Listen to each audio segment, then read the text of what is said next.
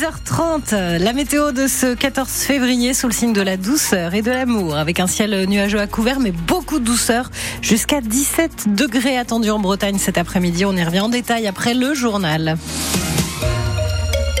Parce que c'est l'heure du journal avec vous, Valentin Plat. Demain soir, les supporters du Stade Rennais auront les yeux tournés vers l'Italie. Nos rouges et noirs défient le grand Milan AC, l'un des clubs les plus mythiques en Europe. Match aller des barrages de la Ligue Europa, qui dit événement historique, et dit aussi déplacement en masse des supporters à San Siro, entre 8 et 10 000 supporters présents sur place.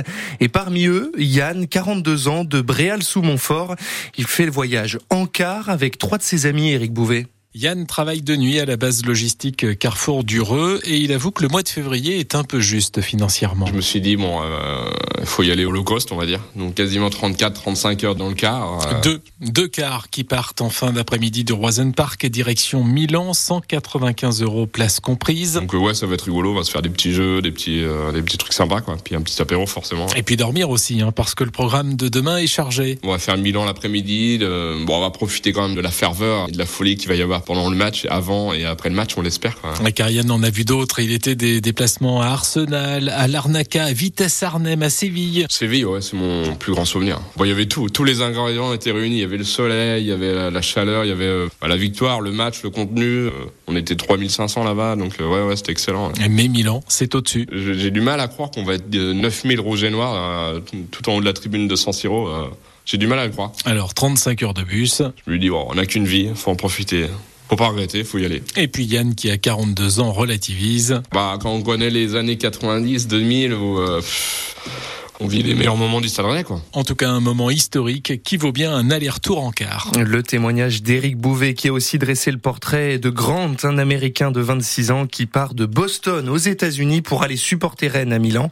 Et une histoire à lire sur francebleu.fr. À noter aussi que les Rennais connaissent le stade pour les quarts de finale de la Coupe de France face au Puy-en-Velay.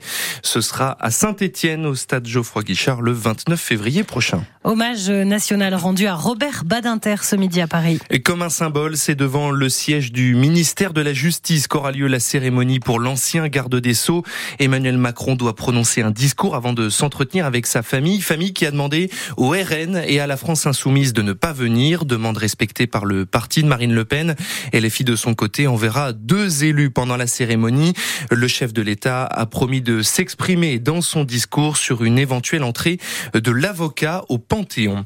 L'ARCOM, le régulateur de l'audiovisuel, rappelé à l'ordre par le Conseil d'État en cause une mauvaise, un mauvais contrôle des obligations de la chaîne de télévision CNews, la chaîne du breton Vincent Bolloré, ne respecterait pas suffisamment le pluralisme des opinions. Si le Conseil d'État entre en scène dans ce dossier, c'est après avoir été saisi par Reporters sans frontières. Son secrétaire général, Christophe Deloire, salue une décision historique. Ça fait euh, près de dix ans qu'on réclamait que l'ARCOM impose à l'ensemble de l'audiovisuel le respect des obligations un, d'indépendance éditoriale, deux, de pluralisme de l'information, et que le dossier CNews est un dossier clairement emblématique. Pourquoi? Parce que CNews, c'est une chaîne qui teste ses principes démocratiques, qui a un spectre politique clairement étroit. Pour nous, ça n'est pas une question de ligne éditoriale. C'est simplement de dire, il y a un organe de régulation dont c'est la responsabilité de faire en sorte que les principes d'indépendance de l'information et de pluralisme de l'information soient respectés,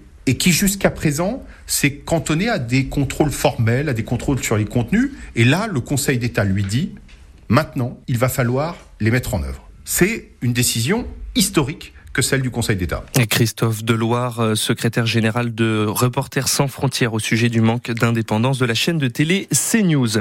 Les contrôleurs de la SNCF appelés à faire grève dès vendredi et ce jusqu'à dimanche, 70 à 90% des agents euh, pourraient faire grève selon la CGT et Sudrail, mécontents des promesses non tenues par la direction euh, du réseau ferroviaire. On vous a parlé football au début de ce journal, mais ce matin, France Bleu Armorique dresse le portrait d'un entraîneur de basketball. Il est breton et il cartonne en ce moment en Pro A, la première division française avec son club de Saint-Quentin. Julien Mahé, né dans le Finistère mais qui a grandi à Rennes et Saint-Brieuc. Vendredi, son équipe va faire son entrée en Leaders Cup de basket. C'est le tournoi des huit meilleures équipes françaises.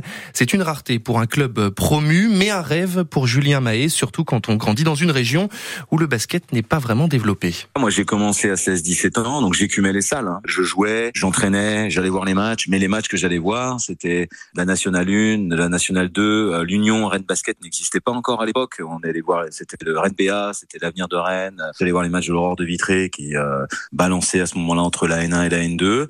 Et euh, c'est pour ça que après deux années de STAPS à Rennes, à 21 ans, j'ai décidé de partir pour euh, continuer mes études au STAPS à Dijon et surtout intégrer euh, un club professionnel qui euh, préparait les jeunes à obtenir des diplômes d'entraîneur. Donc c'était l'élan Chalon. Donc j'ai quitté la Bretagne, j'avais 21 ans pour partir en Bourgogne et pour tenter ma chance. Voilà, pour pouvoir me rapprocher du basket professionnel et, et surtout être proche au quotidien de cette vie-là parce que c'est vrai, je ne l'avais pas en Bretagne. Donc à un moment donné, il a fallu partir. Julien Mahé, le coach du club de basket de Saint-Quentin qui débute donc la Leaders